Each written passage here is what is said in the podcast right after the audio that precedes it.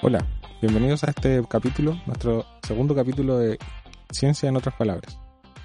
En el capítulo de hoy estaremos conversando de virus, de los virus y, coronavirus. Y claro, y particularmente también del coronavirus. Y vamos a tener algunas eh, recomendaciones por parte de un profesional de la salud que trajimos especialmente para este programa.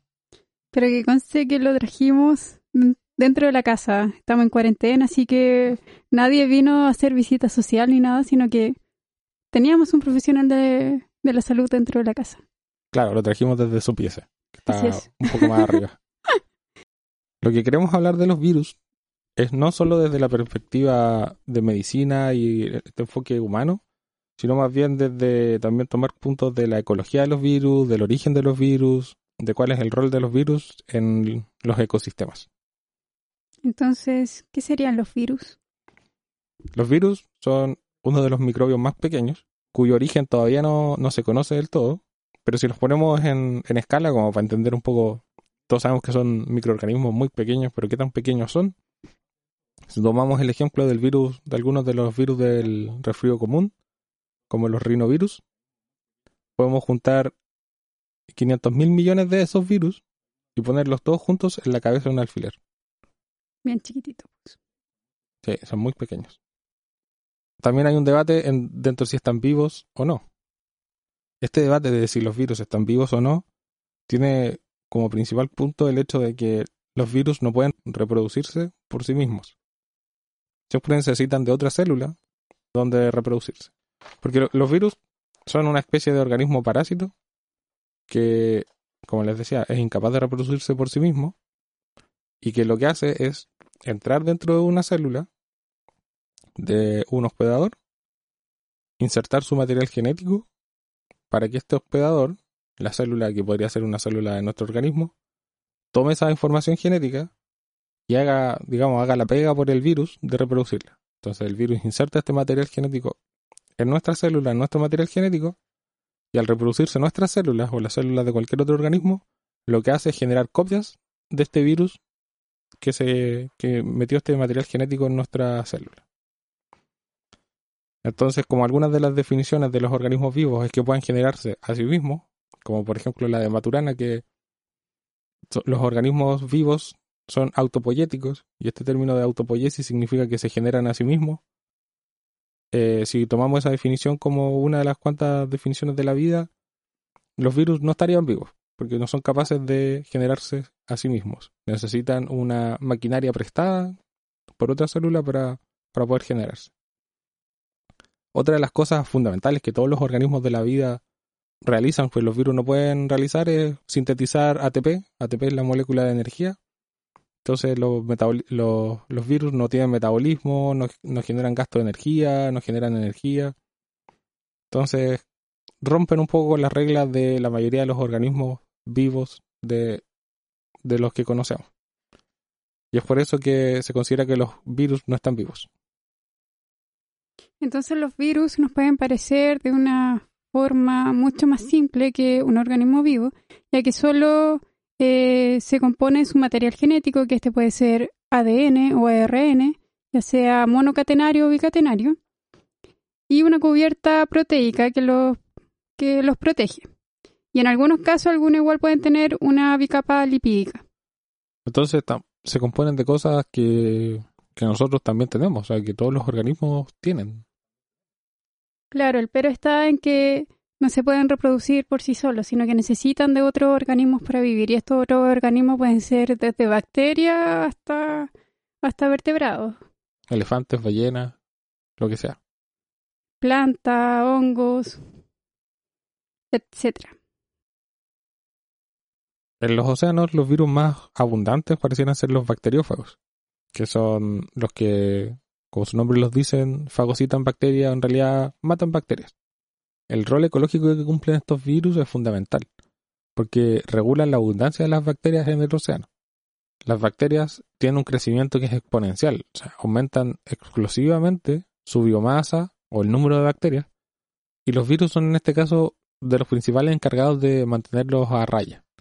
Entonces, cada vez que las bacterias aumentan mucho, aparecen los virus que matan bacterias que las reducen de nuevo. de esta forma mantienen eh, equiparada, digamos, la cancha para que no hayan tantas bacterias de un tipo en particular o bacterias en general. Y esto ayuda a modelar también todos los ciclos del carbono, los ciclos de la energía y de los nutrientes en el océano. Porque cada vez que se mata una bacteria, queda disponible en el ambiente los nutrientes de esa bacteria como para que otro organismo los utilice. Entonces eso ayuda a que vaya ciclando en el ambiente todos estos nutrientes. Se estima que en los océanos el 20% de la biomasa bacteriana al día muere a causa de virus. No solo las bacterias mueren a causa de los virus, sino también organismos desde krill, crustáceos hasta ballenas. En 1961 nace una paradoja en los océanos, ya que en, el plancton hay una alta diversidad de organismos. El plancton es la fracción de organismos pequeños que flotan en el agua a la deriva en los océanos. Y el plancton es infinitamente diverso. Tiene una diversidad de organismos fotosintéticos como plantitas pequeñas organismos como invertebrados pequeños y de todo tipo, que es demasiado alta, es una diversidad muy, muy, alta. Y esto es raro, porque en general hemos estado viendo la, naturaleza en torno a, reglas como la de competencia, donde un organismo le gana a otro, entonces ese organismo ganador monopoliza el ambiente y los otros empiezan a desaparecer. Pero en el plancton eso no ocurrió. Eso generó una paradoja que fue descrita por Evelyn Hutchinson en el 61 y que no, no se podía entender cómo convivían tantos organismos distintos si la competencia por el recurso era tan alta. Todos usaban los mismos nutrientes, ¿cómo podían convivir todos ellos? Hoy en día han salido algunas respuestas para esa paradoja y una bastante interesante es conocida como mata al ganador que fue escrita por la doctora Chi Su y el doctor Nigel Goldenfield, apoyados por el Instituto de Astrobiología para la Biología Universal de la NASA, que crearon una hipótesis que trata de responder a por qué es tan alta la biodiversidad del plancton. Y a lo que apunta principalmente es que esto lo hicieron con algunas simulaciones computacionales y algunos análisis bioinformáticos de sistemas como biológicos simulados en un computador. ¿Qué pasaba si los virus, por ejemplo, mataban al competidor más fuerte o al que iba ganando la competencia en el plan.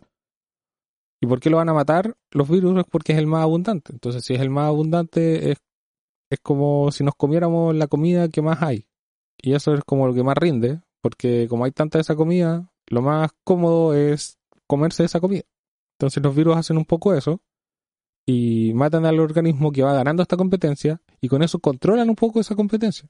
Entonces como un organismo iba ganando, pero lo sacamos de la competencia, empieza a ganar otro organismo y ese organismo después, posteriormente, también es sacado de la competencia, pero no sacado completamente, sino en realidad disminuye en abundancia. Entonces pues se pone, se vuelve como un poco menos conveniente también comérselo para los virus, porque ya hay menos, entonces cuesta más encontrarlo, pero empieza a subir otro organismo en abundancia.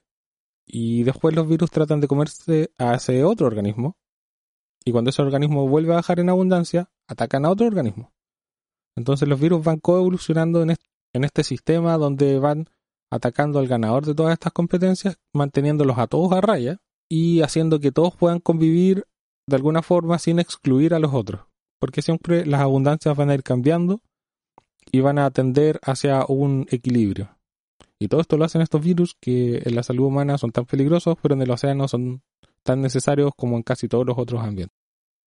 Quisiera hacer un paréntesis y quería hablar sobre los virus, cuál es su origen, que es algo que en realidad no conocemos, pero hay algunas hipótesis. Hay tres hipótesis sobre el origen de los virus. Hay una hipótesis que se le llama la hipótesis progresiva, que dice que los virus se generan desde genes que están sueltos en el ambiente. Digamos que los virus no son el primer organismo que se genera, entonces ya hay moléculas de ADN por ahí en el agua, volviendo a que la vida se genera en el agua primero. Entonces está este ADN ahí, empieza a evolucionar de cierta forma y termina generándose los virus. Hay una segunda hipótesis que es una hipótesis regresiva, que habla de que los virus se generan desde, por ejemplo, una bacteria que empieza a hacerse cada vez más simple para optimizar sus funciones. La bacteria dice, ¿para qué voy a reproducirme yo misma si puedo ir a parasitar y que otros me reproduzcan por mí?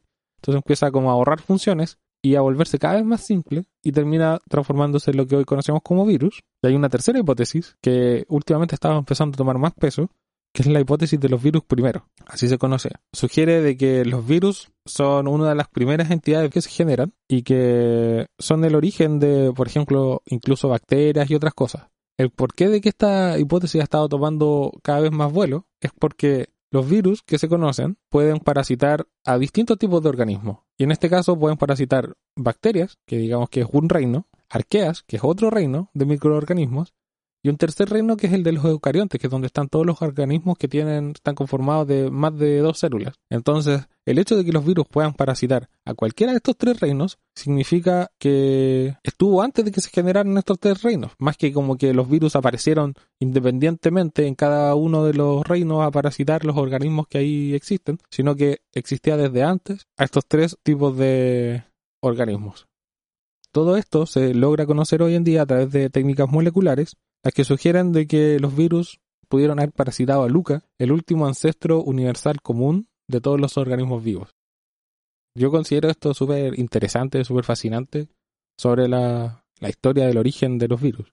Y es difícil de estudiar el origen de los virus porque los virus no dejan fósiles, así que no sabemos de qué tiempo datan y si están antes que otros organismos, después que otros organismos. Entonces estas técnicas moleculares que claro que no necesariamente confirman todo con, su información, pero nos dan algunas ideas de cómo pudieron haber ocurrido estos procesos de evolución que estamos hablando de, no estamos remontando a los orígenes de la vida en la Tierra. Entonces estudiar eso siempre es complicado, más con organismos que no dejan fósiles como las bacterias, los, los virus y a través de estas técnicas moleculares podemos abrir como una pequeña ventana hacia esa época y tratar de estudiar algunos de estos procesos.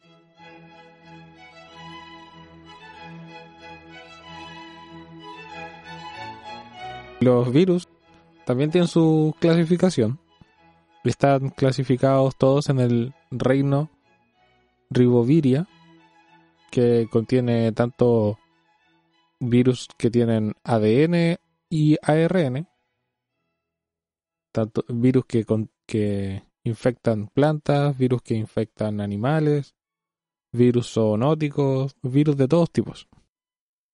La forma en que están organizados los virus también es un poco, poco intuitiva, por decirlo de alguna forma. Dentro del grupo de los arbovirus, que es un nombre que en realidad es informal, eh, se agrupan virus que parasitan plantas y que generan daños a la industria agroalimentaria, pero también se, se encuentran algunos virus que parasitan a insectos. Insectos que pueden ser vectores de enfermedades para nosotros también, como los mosquitos que transportan el dengue, la zika y la fiebre amarilla. Las formas de cuidarnos de estos virus en general es tomar ciertas medidas preventivas como fumigación. Nosotros queremos generalmente combatir no el virus directamente, sino el vector del virus.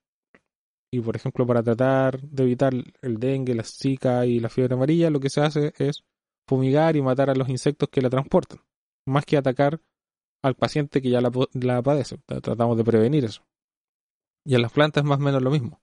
Tratamos de prevenir que sea, las plantas se contagien con estos virus, pero también se han desarrollado otros tipos de combate contra los virus en las plantas, que son como las plantas eh, genéticamente modificadas, donde la planta recibe algún cambio en su, en su estructura genética molecular, que hace que el virus no pueda entrar a las células que requiere entrar para poder reproducirse. Entonces, digamos que se generan genéticamente plantas inmunes a través de bioingeniería.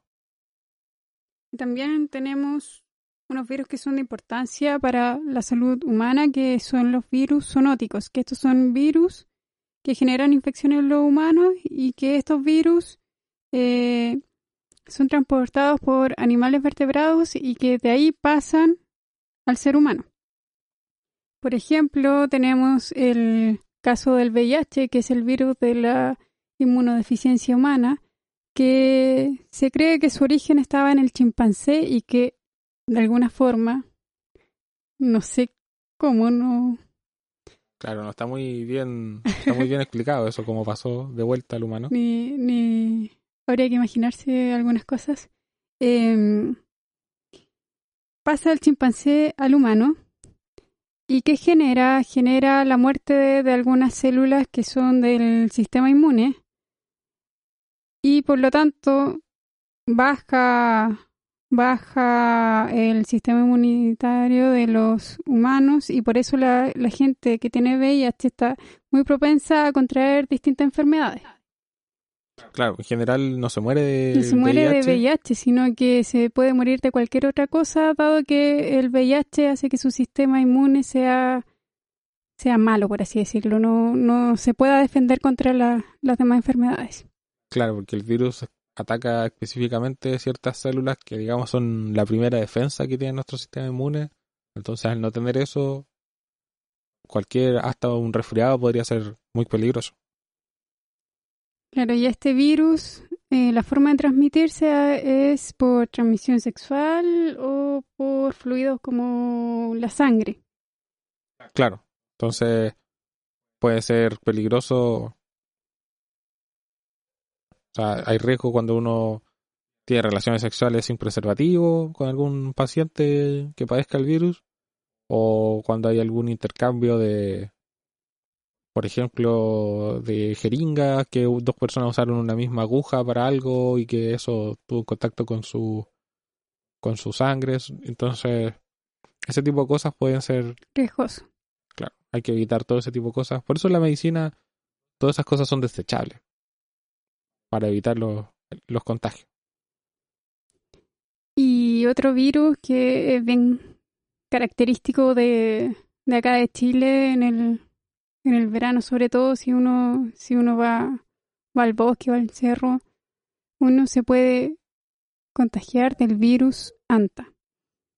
Este virus, lo, el reservorio natural son roedores y que a través de las heces orinas o saliva eh, uno podría inhalar este virus y te puede dar el virus Santa, en este caso acá en Chile la, la cepa Andes, y que, que genera graves problemas en el sistema respiratorio, te genera un, un edema pulmonar. Entonces igual se pone en riesgo la, la vida de la persona que, que contrajo el virus. Bueno, y otros virus que hemos estado viendo en este último tiempo tienen que ver con la familia de los coronavirus. Que hoy en día hablamos de el coronavirus, pero los coronavirus son, son Varios varios virus. son alrededor de 57 descritos hasta el momento, que son distintas especies de virus. ¿Y por qué se llaman coronavirus? Se llaman coronavirus porque al ver la, la imagen en un microscopio electrónico de estos virus, se ve, digamos, una, se ve una circunferencia que alrededor tiene como un halo o un aura parecida a la del Sol. Y como cuando miramos el Sol y vemos esa, ese halo, esa aura alrededor del Sol, eh, eso se llama corona. Y en este caso se encontró que estos virus tenían una imagen parecida a la del Sol y tenían algo así como una corona. Entonces, De ahí viene entonces eh, su denominación de coronavirus. y eso, claro, eso les da el nombre de coronavirus.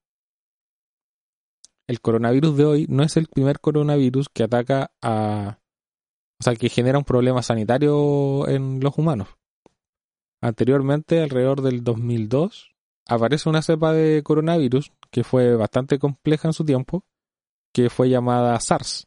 Ese virus genera el síndrome respiratorio agudo grave, se le llamó SARS por sus siglas en inglés, y es un virus que es de la familia de los coronavirus. Entonces es SARS-CoV. Claro, podríamos decir que ese es como el SARS-CoV-1, y por eso estamos hablando de que el coronavirus actual, el COVID-19, que es la enfermedad, se llama SARS-CoV-2, porque es el segundo virus que produce SARS, este síndrome respiratorio agudo grave, que es originado por un coronavirus. Entonces este virus, en el 2002, se reportó, también apareció en China. Se cree que el virus originalmente tenía un reservorio que era un murciélago y que fue, trans- eh, fue transmitido desde esos murciélagos hasta la civeta. civeta. La civeta, que es un animal bastante extraño. Yo vi algunas fotos. Es como entre una hiena. Una comadreja. Sí, sí, es como una comadreja o una hiena. Tiene entre cara de zorro, lobo. gato. Gato. Es bien extraño. Pero en estos típicos mercados chinos donde comen de todo, eh, se cree que tuvieron en contacto murciélagos con civeta. Entonces el virus saltó del murciélago a la civeta. Y de la civeta al humano. Exactamente. Entonces de esa forma llegó al, al humano y generó la enfermedad del SARS que se contagió y se expandió por todo el mundo.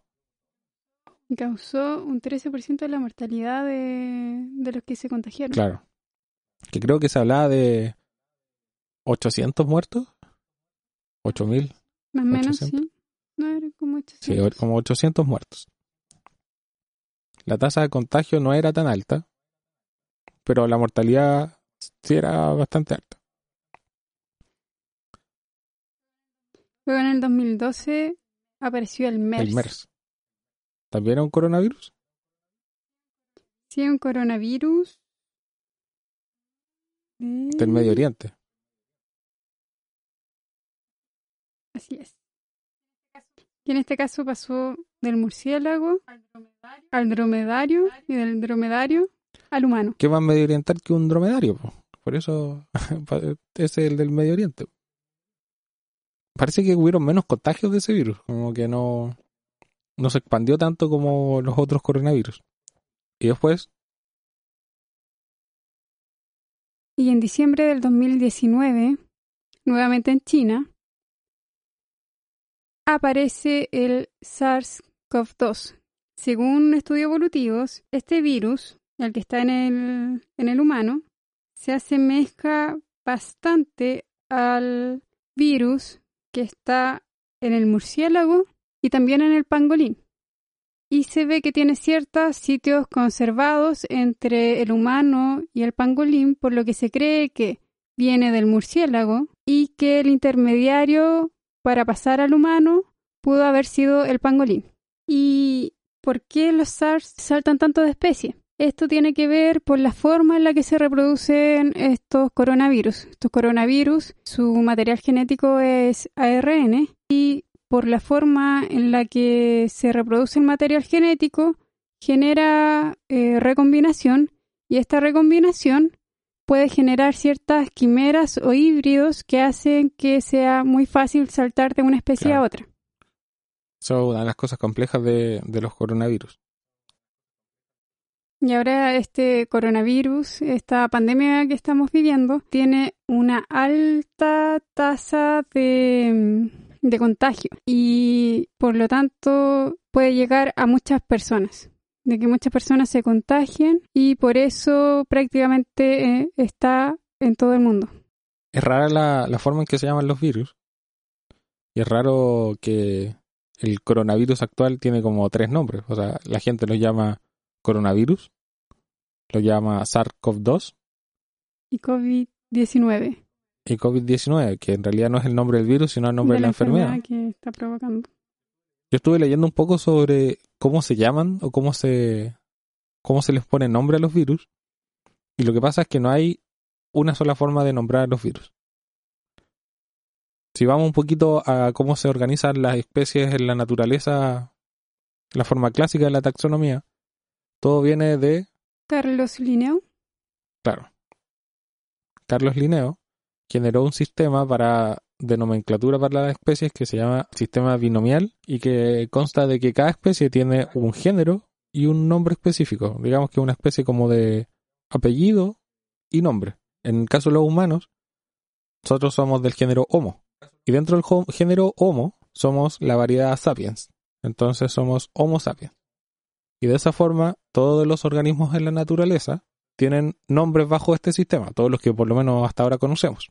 Algunos científicos, algunos virólogos están sugiriendo que este mismo sistema debería adoptarse para la nomenclatura de virus, ya que podría ser que las cosas fueran un poco más sencillas, porque a veces los, los virus tienen mezclado nombre del el nombre del reservorio con el nombre de la cepa, con el número de la cepa, tienen nombres muy extraños que son bastante distintos unos de otros. No hay un sistema para llamar a los virus que sea consistente.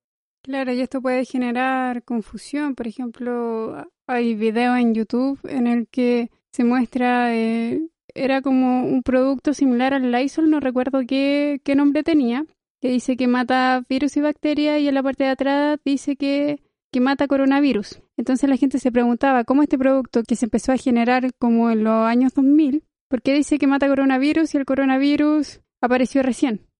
Claro, y todo tiene que ver con un poco que quizás los científicos o las autoridades no han, no han sabido transferir esta información de forma clara a la sociedad. Y quizás mejorar la taxonomía y la forma en que se llaman los virus podría ayudar a que estuviéramos más claros en este tipo de puntos y que no hubieran estas confusiones.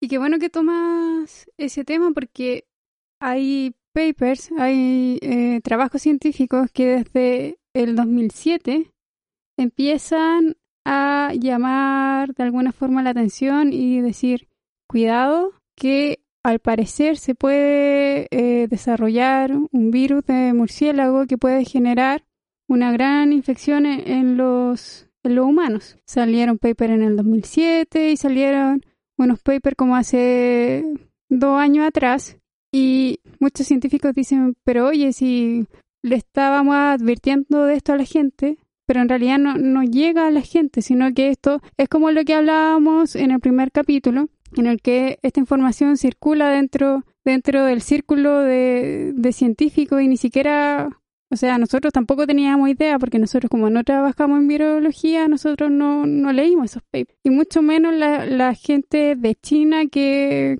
que se toma su sopa de murciélagos. Claro, la gente que vive en el mercado de donde se producen estos problemas. Claro, entonces falta nuevamente esa transmisión de conocimiento a la comunidad en general. Y casos como estos se pudieron haber quizá prevenido de alguna forma mucho, mucho mejor. Así es, eso es lo que creo. Bueno, en este capítulo acabamos de, de tocar el tema de la taxonomía y el sistema binomial y de seguro lo vamos a profundizar en algún otro capítulo. Bueno, y como les comentábamos al inicio, hoy tenemos un invitado de eh, profesional de la salud que es Samir Musle. Hola Samir, ¿cómo estás? Gracias eh. por, por estar hoy junto a nosotros. Gracias por la invitación. no tuviste que viajar muy, muy lejos. no, solo un par de peldaños. Bueno, Samir ahora nos va a contar un poco eh, cómo ocurre la, la infección del coronavirus, cuáles son los efectos que tiene en la salud humana y cuáles son las precauciones que habría que tener para evitar el contagio. Ya. Bueno, el tipo de contagio por el coronavirus se da por algo que se llama gotitas de fluke, que en realidad es gotitas que salen de nuestro cuerpo cuando hablamos, por ejemplo, al estornudar o al toser. Y estas se pueden mover hasta, se cree más o menos 1, 1.5 metros de, de distancia. Entonces, por eso igual se recomienda eso de mantener la distancia. En cuanto al nivel de contagio, también es súper importante señalar que el coronavirus tiene un porcentaje de contagio mayor que otros virus respiratorios, que en este caso puede alcanzar entre 2 a 3 personas por persona contagiada. Si lo comparamos con la influenza normal, la gripe común, son entre 1.3 personas de contagio. Entonces hablamos de un orden de magnitud bastante mayor. Por eso igual tenemos que tener harta precaución con el contagio. Claro, esa, esa es la forma de, forma de contagio entonces del virus. O sea, por eso tenemos que mantener nuestra distancia social que se ha usado, se ha, se ha comentado tanto estos días. Sí, es súper importante mantener la distancia porque, como vemos, este virus es más contagioso que otros y además eh, tenemos ya la certeza de que si mantenemos esta distancia podemos evitar un poco el, el contagio entre personas. ¿Y cómo es que ingresa a las células humanas? ¿Cuáles son las células que se ven afectadas? El coronavirus entra en células del alveolo pulmonar, ¿ya? Y se une a algo que se llama el receptor de la enzima convertidora de angiotensina 2, que en realidad es un nombre bastante enredado, pero en el fondo lo que tenemos que entender es que este receptor tiene bastante relación con eh, la hipertensión, por ejemplo. Y por eso se habla también de que las personas que tienen hipertensión tienen mayor probabilidad de tener como una gravedad mayor ante el virus, por ejemplo. También eh, otra cosa es que los hombres tienen mayor porcentaje de receptores de la angiotensina 2. Por lo mismo también se habla de que ser hombre es un factor de riesgo en este caso. Es importante igual señalar que esta afección en el alveolo es bastante compleja en varios sentidos, porque no solamente afecta a nivel como de aumentar secreciones, que es algo común en todas las infecciones respiratorias, sino que también es algo que daña la célula alveolar y puede haber muerte alveolar. ¿Cómo funciona eso, la muerte alveolar? En el coronavirus se da que al morir parte de las células alveolares, eh, se genera un residuo eh, y ese residuo se mm, queda en el pulmón, porque de partida el cuerpo ya está haciendo bastante batalla normalmente contra el virus, porque tenemos varios aspectos. Uno que se da bilateralmente, es decir, que ambos pulmones se ven afectados al mismo tiempo según este virus en particular, que es algo poco común en los virus respiratorios. Por otra parte, tenemos que este virus está manteniendo una condensación de secreciones en el pulmón y además están muriendo células, entonces está tratando de mantener como vivas las que quedan, trata de eliminar las células muertas y eso es demasiada batalla para el cuerpo. Entonces tenemos que se van acumulando células muertas y, y residuos y eso va aumentando la condensación en el pulmón. Y a largo plazo eso puede generar hartos problemas, porque sobre todo en casos como moderados o severos de la presentación del virus, tenemos que pueden quedar secuelas, porque si el cuerpo no es capaz de eliminar la condensación normal, por otro lado no es capaz de eliminar los residuos de las células muertas, lo que pasa es que termina esa batalla y el cuerpo tiene que decir, ya, no puedo más, y esa parte del pulmón se puede perder incluso, así como se genera una especie de cicatriz similar a una fibrosis pulmonar y se pierde y a largo plazo puede generar repercusiones importantes perdiendo capacidad pulmonar. Se habla entre 20 a 30% de la capacidad pulmonar incluso, que es bastante en realidad. Wow, no es poco el daño que termina generando el coronavirus en los pulmones. Claro, esto todavía está en estudio porque claramente es algo muy reciente y son como más que nada estudios de caso. Entonces, no se puede saber con certeza si esto se va a dar masivamente o si son algunas personas, pero lo que sí se sabe es que puede dar independiente de la edad, de la persona. Entonces, no solo los adultos mayores pueden generar este tipo de problemas a largo plazo. Aún si se recuperan del virus. Está súper compleja la cosa con el virus. ¿Y qué medidas podríamos tomar como para, para minimizar este riesgo? ¿Qué es lo que podemos hacer? Bueno, hay muchas cosas que podemos hacer en realidad. Y generalmente se ha tratado de expandir esta información y lo ideal es que lo mantengamos. Lo primero y lo ideal es mantener una cuarentena voluntaria y con distanciamiento social de 1 a 1.5 metros, el lavado frecuente de manos, que es súper importante porque el virus se muere cuando porque tiene una pared lipídica. Claro, la pared lipídica es de lípidos. Los lípidos son como las grasas que tenemos en muchas de nuestras células. Y si recordamos el jabón, lo que hace es, es un antigrasa, un desengrasante o rompe estos lípidos o algunos enlaces de estos lípidos y los desnaturaliza y un virus que pierde su cobertura lipídica es un virus que no va a llegar a, infectar a nadie. Por eso es tan útil el jabón, aunque suene como súper ridículo, así como que el jabón es nuestra salvación, sí, es nuestra salvación, porque si llegamos a tener partículas del virus en nuestras manos, pero las lavamos con jabón, pero bien lavadas, tenemos una súper buena prevención para el contagio. Exacto. Entonces, lo ideal es que sea agua y jabón.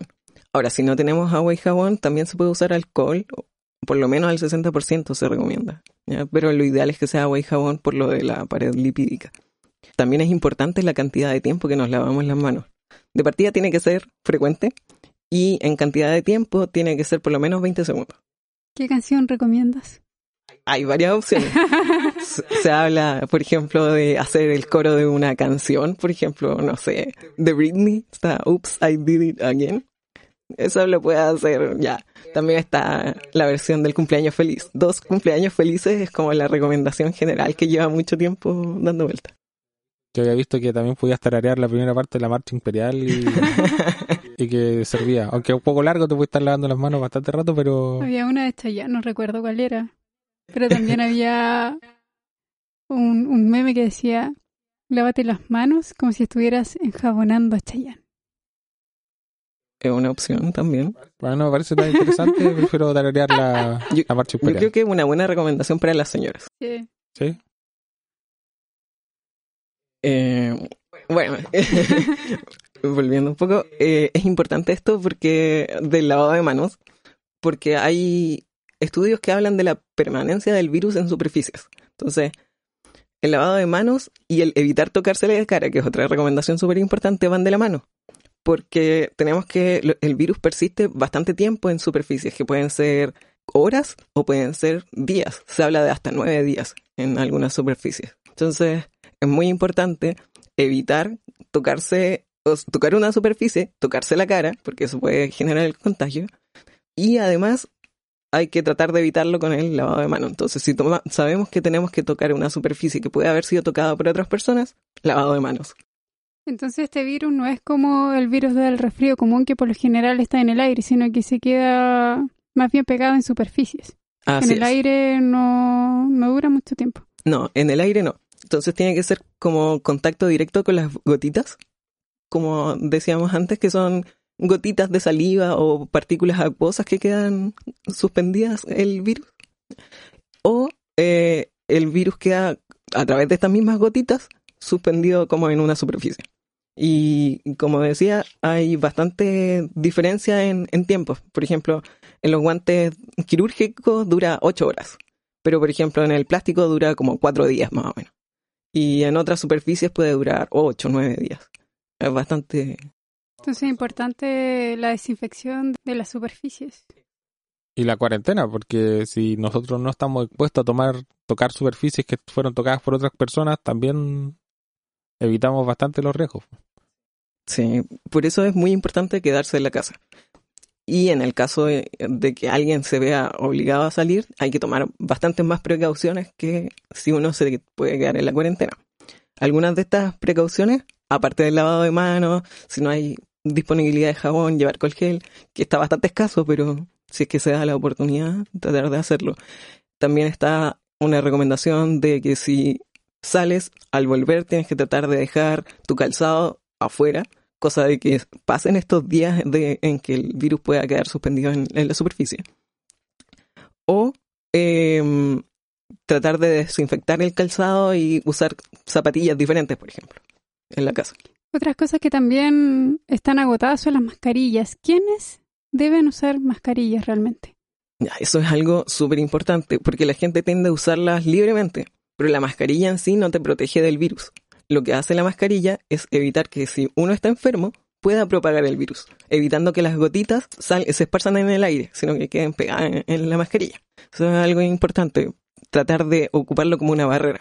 Y las otras personas que deben usarlo son profesionales de la sal- salud o cuidadores de personas que tengan la enfermedad.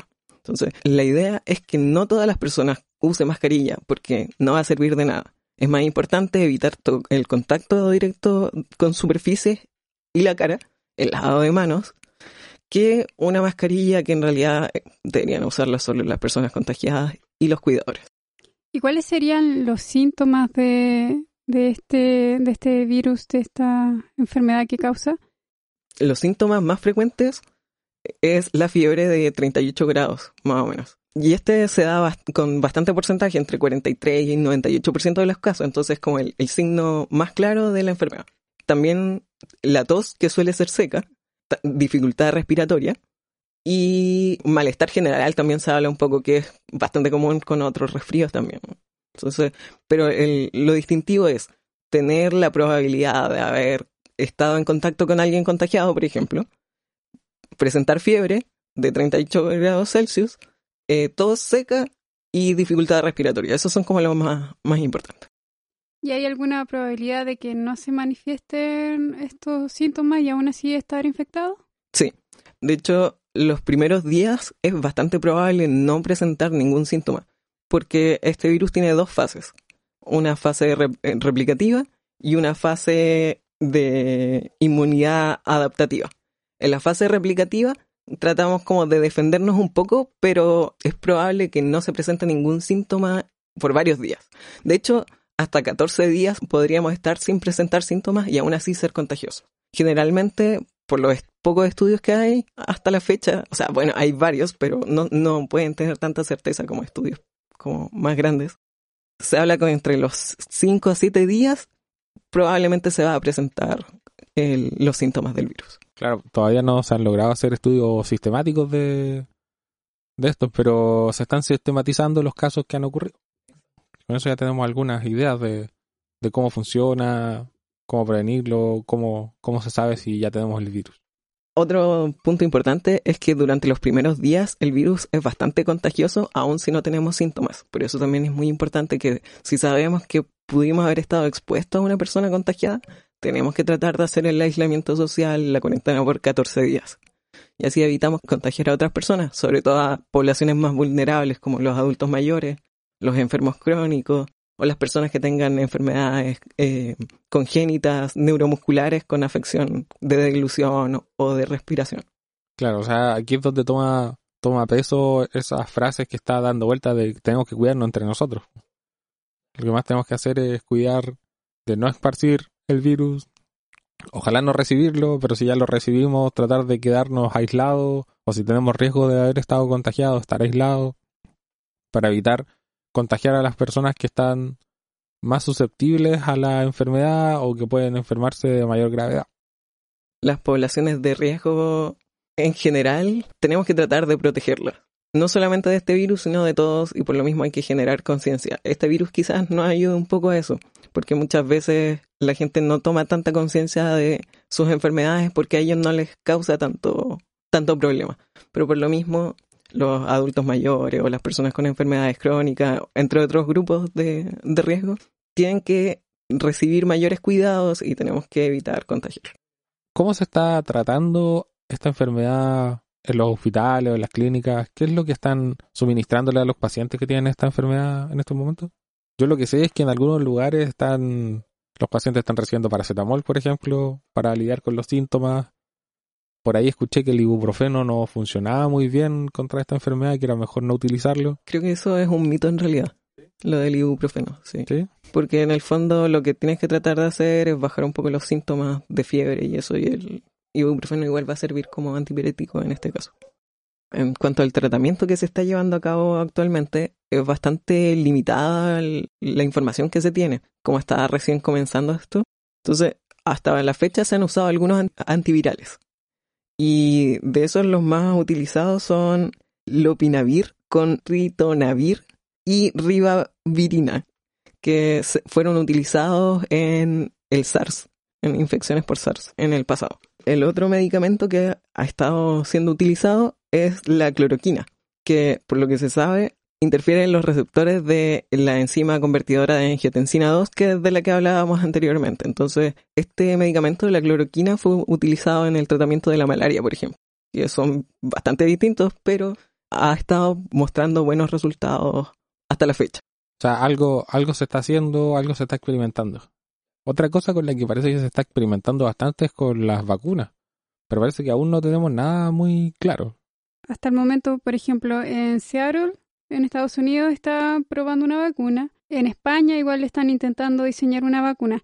Ahora hay que tener en consideración que las vacunas se demoran mucho tiempo en que salgan y se distribuyan a la gente porque la fase experimental es demasiado larga. Primero está el desarrollo de la, de la vacuna per se.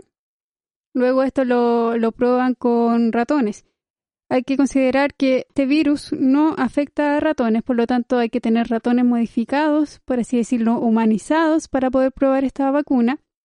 Luego de eso se experimenta con otros animales y luego se experimenta con humanos. Entonces, para el desarrollo de una vacuna, a veces pueden pasar un año o dos años para que esté la, la vacuna en el mercado y que se distribuya para la población mundial.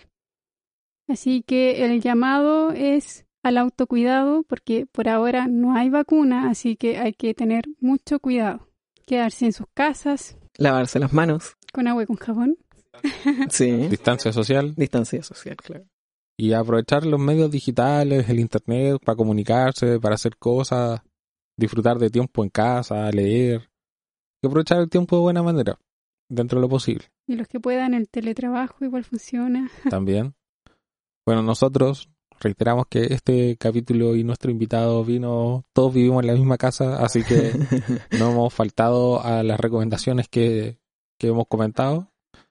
Y, y bueno, creo que con esto nos despedimos. Yo quiero dar un pequeño dato que para las personas de Chile, que eh, si tienen la duda de estar contagiados, andan dando vuelta algunos gráficos de lo que podemos hacer, pero en el fondo si uno estuvo expuesto a una persona con coronavirus y presenta síntomas, eh, lo ideal es que llame al fono 600-360-7777. Fono Salud responde del MinSal. Ok, súper buen dato ese. De todos modos, hay algunos otros números también dando vuelta, hay algunos otros medios por internet que están también dando vuelta. Vimos algunos de la Universidad de Concepción, de telemedicina. Claro, ahí tú hay una encuesta donde tú puedes poner qué síntomas tienes y ellos te van a dar alguna algún apoyo. También en el Hospital Higueras está haciendo eh, videos con Zoom, es una aplicación de videollamadas. La idea es que ellos van a responder las preguntas que nosotros tengamos. Súper.